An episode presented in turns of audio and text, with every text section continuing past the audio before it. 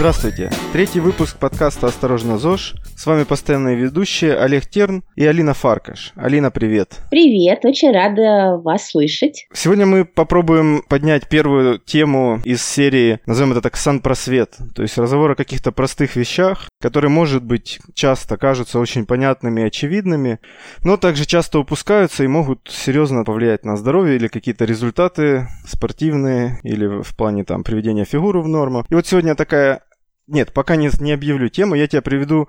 Я тут придумал несколько кейсов. Давай. Первый. Девушка не худеет, она вот себе рассчитала какое-то количество калорий. Прошло пару месяцев, она худела-худела, все было замечательно, и тут у нее, что называется в народе, поломался метаболизм. Все, она перестала худеть. Угу. Следующий кейс. Это я услышал когда-то на лекции от фитнес-тренера такой вопрос тоже девушка не худеет. Угу. Скажите, в чем дело? Вот она очень много двигается, она на каждой тренировке бегает по 5 километров, и это с круглыми глазами такими, ну это такой стероидный парень, крупный. Для него 5 километров пробежать это, конечно, подвиг, и он говорит, вот она бегает столько на каждой тренировке и не худеет. Угу. Следующий. Молодой человек, тренер по боксу, тоже реальная ситуация, с вопросом, не могу набрать мышечную массу. Чем занимаешься? Тренирую, ничего не делаю, в боксе активно не тренируюсь, а просто людей тренирую, на лапах целый день стою, занимаюсь с ними, и вот что-то вот решил мышцы набрать, и вроде ем не в себя, а никак не могу мышцы набрать. Угу. И последний кейс. Человек со слабым здоровьем, повышенная утомляемость, плохое самочувствие, там простуды какие-то частые, все время вялое подавленное состояние, нежелание двигаться и все такое. И вот эти четыре кейса будет объединять наша сегодняшняя тема. Угу. Какая? О.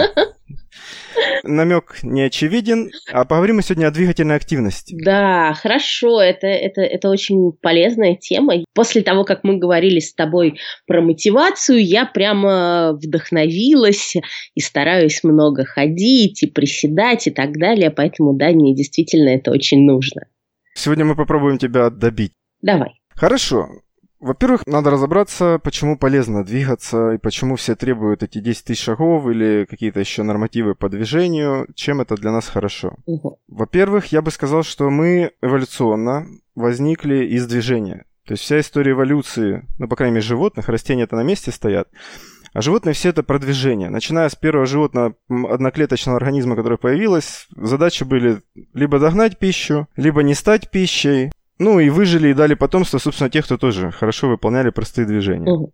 Поэтому миллионы лет эволюции шли вокруг движения, и все наши физиологические системы построены вокруг движения в первую очередь. То есть самое наше последнее, то, что нас сделало человеком и, кажется, выкинуло движение из нашей жизни, наш мозг великолепный и любимый. Знаешь, самый важный орган в организме – это мозг, по мнению мозга. Угу. Вот. Так вот, наш мозг — это самый последний росчерк эволюции, самая последняя инновация и технологическое испытание. А все остальное, вся физиология, и мозг в том числе вырос из этой физиологии, она базируется вокруг движения. То есть, например, работа нервной системы и мышц связаны. Угу. То есть, к примеру, мышцы это, их называют иногда второе сердце, это вот пример, почему, как физиология работает. Мышцы, сокращаясь, они помогают сердцу э, осуществлять циркуляцию крови по организму. Кроме того, они, сокращаясь, запускают в работу лимфатическую систему, которая без работы мышц вообще не работает. Ну, не вообще, но практически не работает. То есть она эволюционно это возникло, потому что, ну зачем еще создавать какие-то дополнительные механизмы, если мышцы и так работают? Угу. Повесим лимфатическую систему на них, пускай мышцы сокращаются, заставляют лимфу течь и осуществлять какой-то дополнительный ток жидкости в организме. Это вот примеры физиологии, как мышцы работают с телом. А с мозгом они тоже связаны, потому что не только мозг заставляет двигаться, а мышцы дают обратные сигналы, и, можно так сказать, заряжают этими сигналами мозг. Знаешь, не дают ему как компьютеру в спящий режим войти. То есть, если мышцы не работают, то нафига мозгу трудиться? Можно полениться, полежать, поэкономить энергию, расслабиться и никаких проблем. А если мышцы работают, то и мозг работает, потому что надо либо бежать за пищей, либо убегать и не стать пищей. В общем, нужно быть в движении. Это как бы то, что нам природа выдала. Ну и отсюда как бы следует, что хорошее самочувствие, активный мозг и хорошая умственная работоспособность э, без движения, без достаточного количества движения, это, в общем-то, утопия.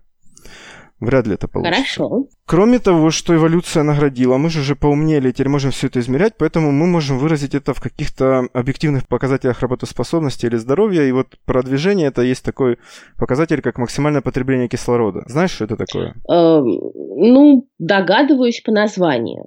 Да, у тех, кто увлечены там с бегом, велоспортом и прочими аэробными активностями, обычно знают это название. Это ну, собственно, сколько человек э, литров кислорода может усвоить в минуту. Угу. То есть это показатель аэробной мощности, сколько кислорода может человек усваивать. И по показатель физической работоспособности. Ну, то есть для того, чтобы проехать какую-то велогонку, нужно через себя прогнать сколько-то там, очень много литров кислорода. Если человек в минуту лимитирован этим литражом, то может он выполнить только какой-то объем физической работы, не больше. Угу. Дальше он переходит в анаэробную, то есть бескислородную работу. А эта работа мощная, но кратковременная. То есть несколько минут на ней там еще можно как-то пропахать, а потом все. Так вот, интересно, что это не только спортсменов касается, потому что этот показатель очень сильно коррелирует с показателями здоровья, смертности, самочувствия, работоспособности, объективного и субъективного. Когда опросники заполняют, насколько субъективно вы себя хорошо чувствуете, насколько вы активны и так далее, то это тоже коррелирует вот с этим показателем максимального потребления кислорода. Можно сказать, что это такой показатель, один из базовых показателей уровня здоровья человека. Так вот, максимальное потребление кислорода по статистике мы говорим о здоровых людях, не о больных, снижается в среднем после 25-30 лет примерно на 1% в год. А как-то его можно ну, сделать так, чтобы он не снижался, а может быть даже повышался? Да, появляется, во-первых, вопрос, почему? Это как бы очень сложный вопрос, потому что много факторов. Фактически там после 25-30 лет включается программа старения, и начинается, в организме много показателей по проценту в год уходят. У тестостерона мужчин тоже снижается примерно с таким же линейным постоянным падением, да? О боже. Да, это, к сожалению, то, что мы пока не можем повлиять, над этим бьются ученые, как бы сделать таблетку от старости. А на то, что мы можем повлиять, это поддерживать тот уровень двигательной активности, который бы заставлял организм держать в активном состоянии системы, отвечающей за эту самую аэробную мощность. Угу. То есть тренироваться, заставлять организм чувствовать, что нужно поддерживать аэробную мощность, тренировать сердце, тренировать мышцы, развивать митохондрии в клетках и прочие-прочие физиологические процессы, для того, чтобы это замедлить это снижение максимального потребления кислорода. Угу.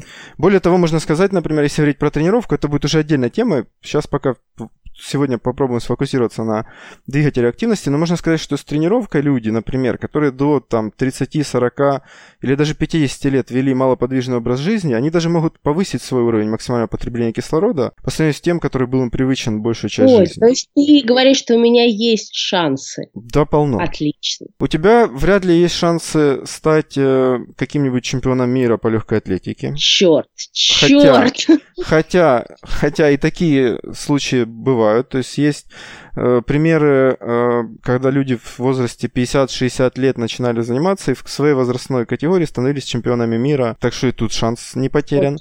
Но я просто не уверен, что у тебя появится столько времени и мотивации этим заниматься. Ну, поднять уровень здоровья на более приличный вполне реально. Окей, договорились. Так вот, связь двигательной активности в 25-30 лет, ну, давай еще вспомним еще раньше, в 17-18, э, в 22.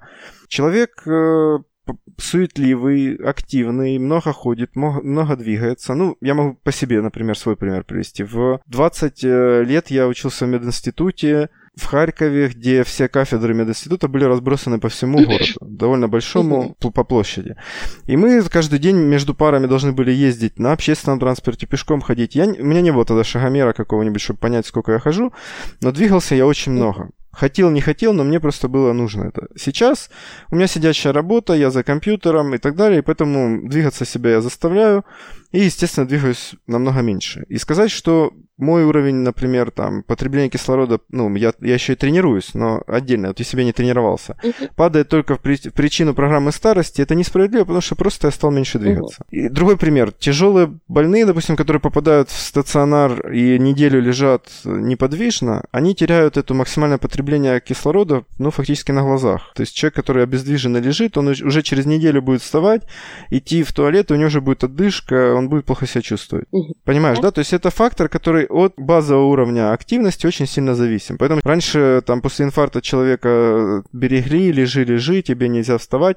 Сейчас наоборот, как можно быстрее начинают реабилитацию, то есть начинают заставлять человека двигаться. Иначе он больше осложнений получит. Угу. Кстати, спортсмены восстанавливаются на более легких нагрузках. Восстановление не пассивное, не на диване он лежит, а он тоже легенькая какая-то бег трусой, там велосипед или еще что-то, и это быстрее позволяет восстановиться. Это та физиология, которая работает на нас, если мы двигаемся. Отлично, это страшно мотивирует.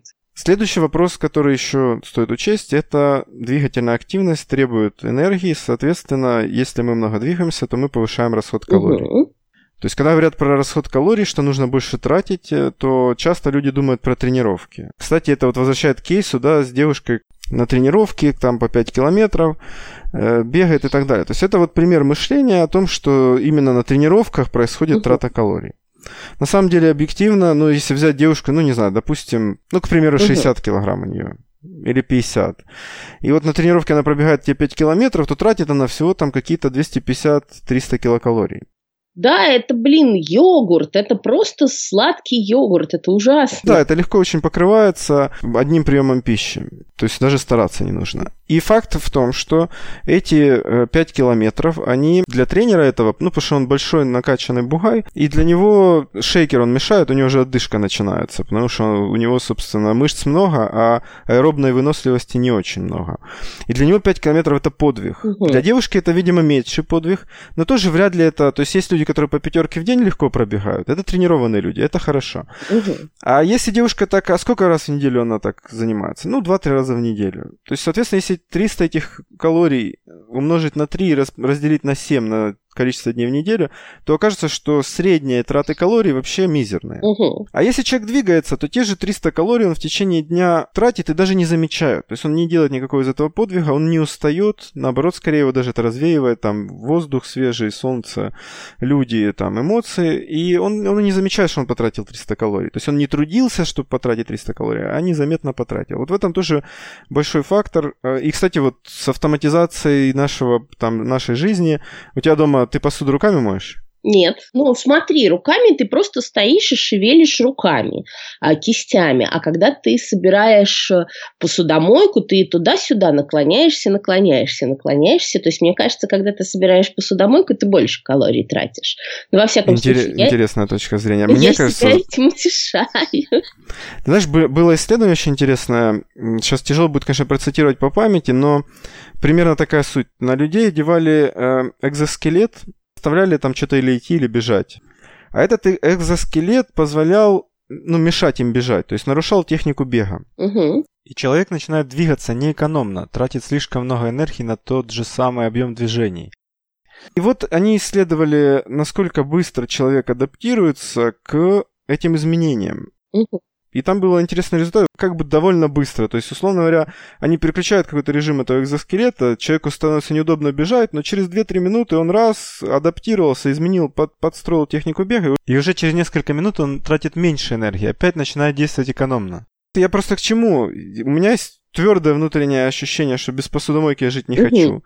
И я так подозреваю, что это моя лень сделала уже просчет расхода энергии и очень четко определила, что на мытье посуды энергии тратится больше. Это не научно, но это мне вот такое внутреннее эмоциональное. А с другой стороны, мне недавно подарили такие утяжелители для ног, а, и я их э, иногда надеваю, когда э, убираю в квартире. То есть, ну, все равно, что я же нахаживаю там тысяч пять шагов, когда это делаю, пусть я их хожу с утяжелителями. И знаешь, пока я к ним не привыкла, пока я все-таки чувствую себя в кандалах э, и, и все такое прочее. Еще мне кажется, что я испорчу себе походку, если буду часто в них ходить. Да, насчет это про походку. Это не про то, что они тебе перестают мешать, и ты прям не замечаешь, а это про то, что биомеханика работы тела, то есть лень работает так, чтобы оптимизировать двигательную активность, чтобы тратить меньше энергии. Угу. И ты вот, если будешь с утяжелителем, например, ходить, а некоторые люди там бегают, еще что-то, ну, мне не очень. Я не встречал исследований по этой теме, но мне так подсознательно не нравится эта идея, потому что э, какой-то существенного тренировочного эффекта или повышения расхода калорий я бы от этого не ожидал. А вот э, изменение в технике движения может происходить через лень. Организм все время учится меньше тратить. Кстати, поэтому молодые люди суетливые и бестолковые, ну, так условно говоря, очень много энергии, сил, но они не умеют экономно э, э всю эту энергию применять. С возрастом люди, и, кстати, это пока, причина, по которой люди с возрастом там 50, 60 и даже старшим возрастом э, часто оказываются по продуктивности и работоспособности примерно такие же, как молодые. Просто они более эффективны. Угу. Улавливаешь, да? Но это вот и один из поводов, почему с возрастом и падает двигательная активность. Потому что мы учимся все делать эффективнее. Угу. И с каждым годом и каждым десятилетием все лучше и лучше на этом пути. То есть мы прекрасно учимся экономить энергию. Это эволюционный тоже механизм, он зашит внутрь, экономить энергию.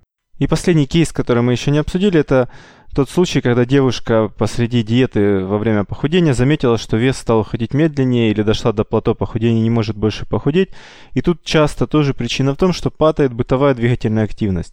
При этом это незаметно. То есть организм пытается экономить энергию, лень проявляется, человеку не хочется двигаться, но он субъективно воспринимает, что двигается так же, как раньше, просто за счет того, что меньше желания двигаться.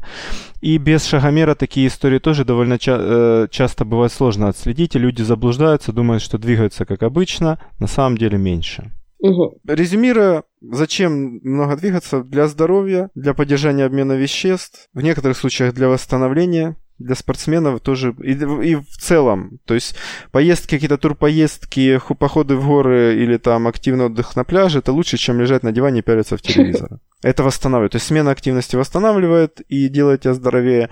А пассивный отдых, ну, кратковременный может быть нужен, но в целом не, не фонтан. Ну и иногда для некоторых людей, как мы упоминали, например, для обездвиженных людей, то есть если вот человек пролежал неделю ну, в каком-то тяжелом заболевании, угу. Соответственно, там попытка набрать 5, 6 там, или 10 тысяч шагов для него будет уже тренировка. Угу. И для людей в гиподинамии это еще и тренировка. Но надо понимать, что это такой уровень, ну, очень низкий. То есть это для, для ослабленных людей, для людей, которые совсем сидячим образом жизни уже себя довели до... Я прямо чувствую, что ты говоришь про меня. Я прямо вот чувствую вот эти намеки. Нет, я, я искренне не, не, не пытаюсь, конечно, тебя как-то... Я, я, я шучу, но, но да, я, я понимаю, сколько времени я сижу, и это, это ужасно. Я специально не снимаю свой браслет, э, который показывает, сколько шагов я прошла. И вот сейчас я болела, ангиной, и были ли дни, когда я за день проходила 400 шагов. Это, это ужасно.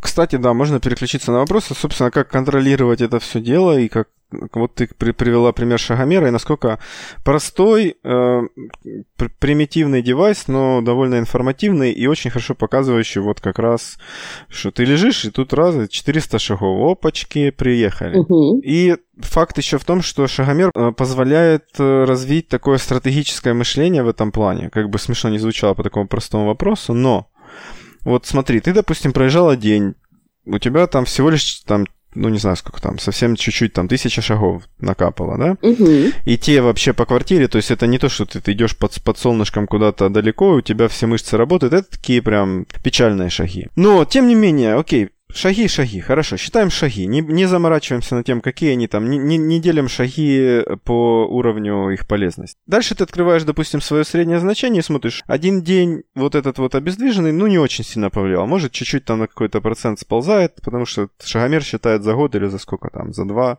за какой-то длительный период. Угу. Потом ты выздоровела и решила, да, догоню-ка я.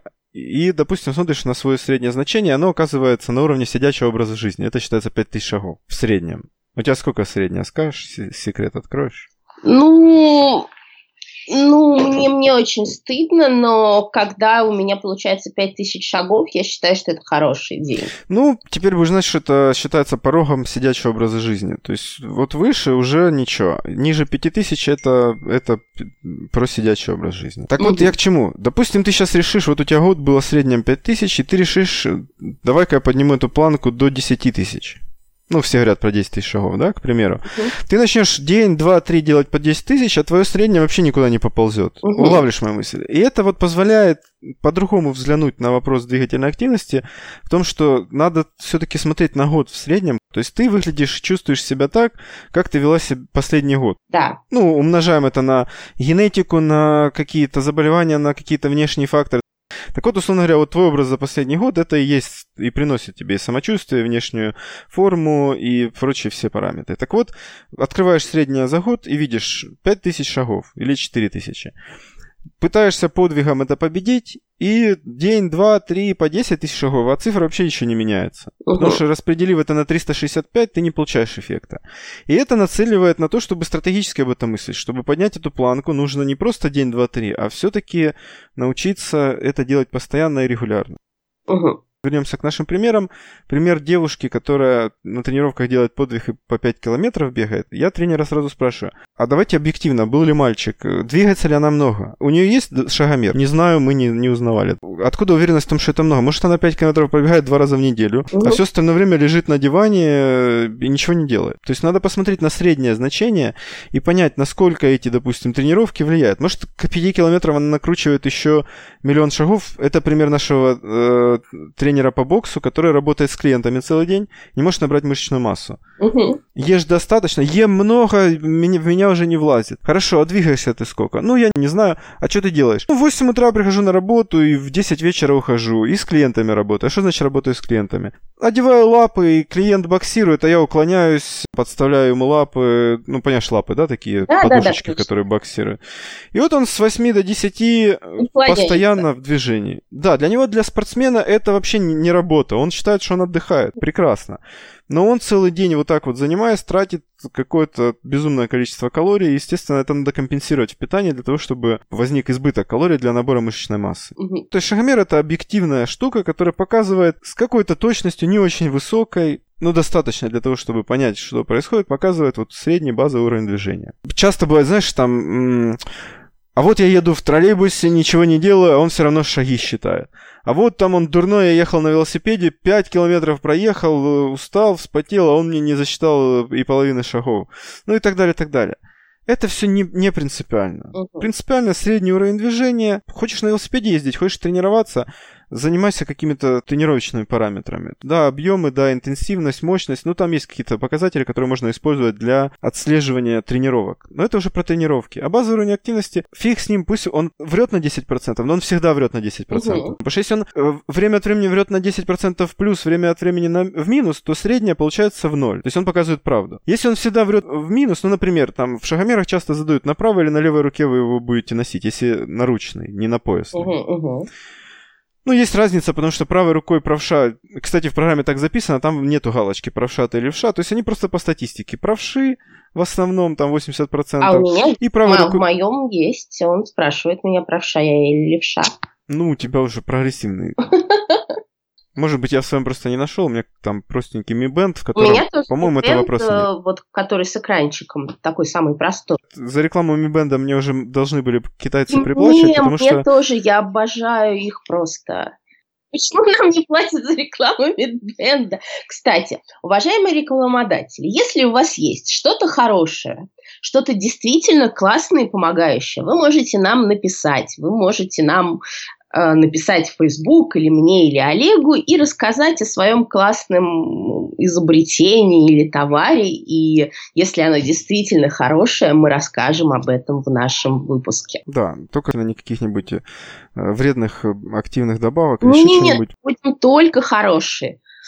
Хорошо, вернемся к рекламе Mi Band. Так вот, просто классная штука Э, в том, что он, он недорогой. Раньше фитнес-браслеты, которые стоили там сотню долларов или больше, при этом, ну, в общем-то, не делали ничего волшебного, в отличие там от каких-нибудь, не знаю, например, там пульсометров с GPS и прочими вещами.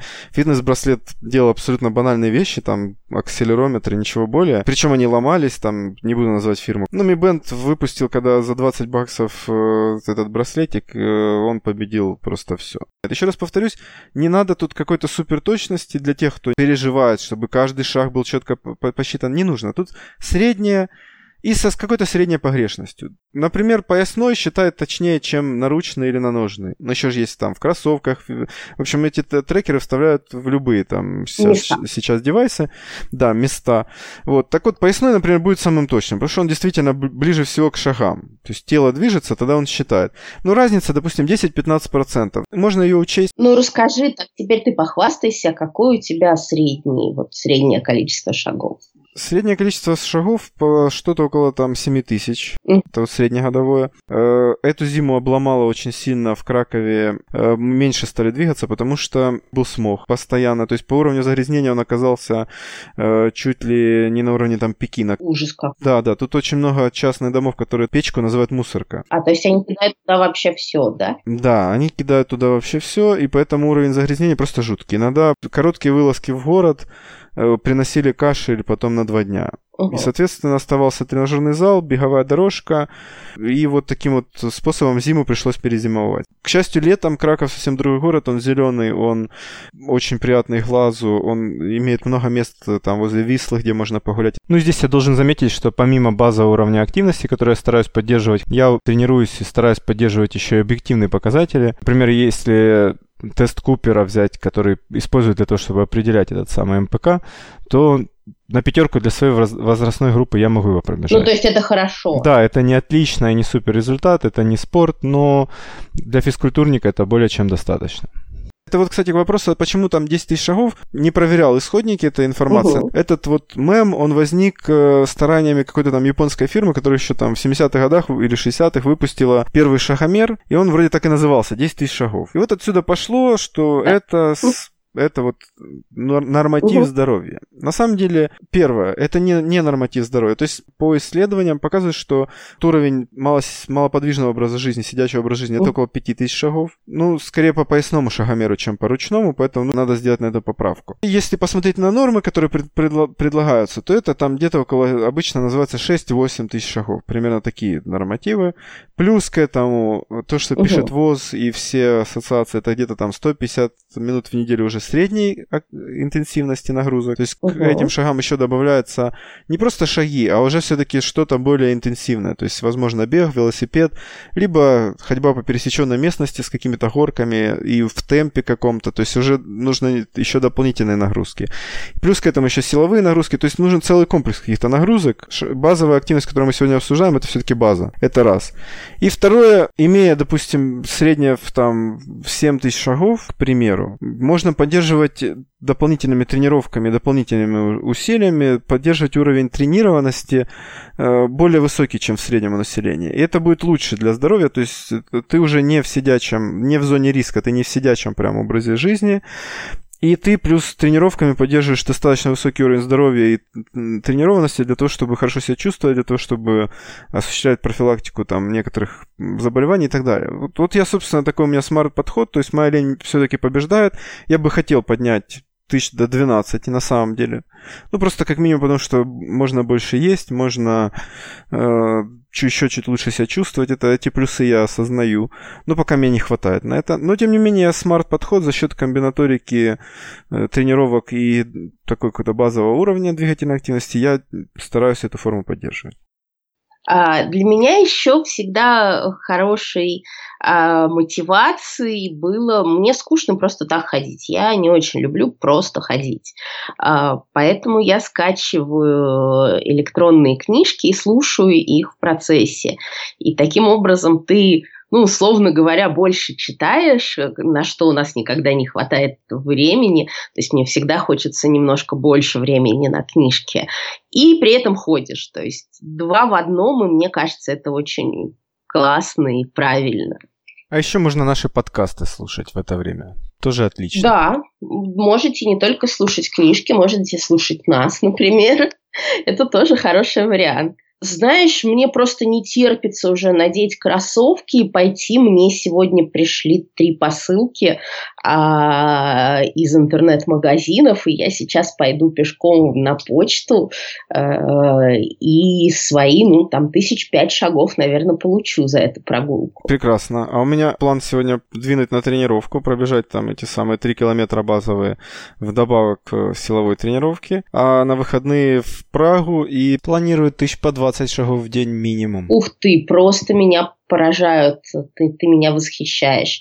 Возможно, я вечером тоже пойду просто погулять, чтобы не отставать от тебя. Ну нет, 20 тысяч я, наверное, не смогу, но 10 добьюсь. Слушай, ну в Праге там пиво и, и калорийная кухня, там без 20 не подходи к этим заведениям. Хорошо договорились. Ну что, на этой оптимистичной ноте тогда будем прощаться с нашими слушателями. Спасибо за внимание. Оставляйте, пожалуйста, свои отзывы, темы, идеи. Мы обязательно пригласим интересных людей и поговорим на интересные для вас темы. Да, пишите, пожалуйста, нам в Фейсбуке, мы вполне контактны и готовы отвечать на ваши вопросы или учитывать их в подготовке новых выпусков. Всем крепкого здоровья, до свидания. Пока-пока.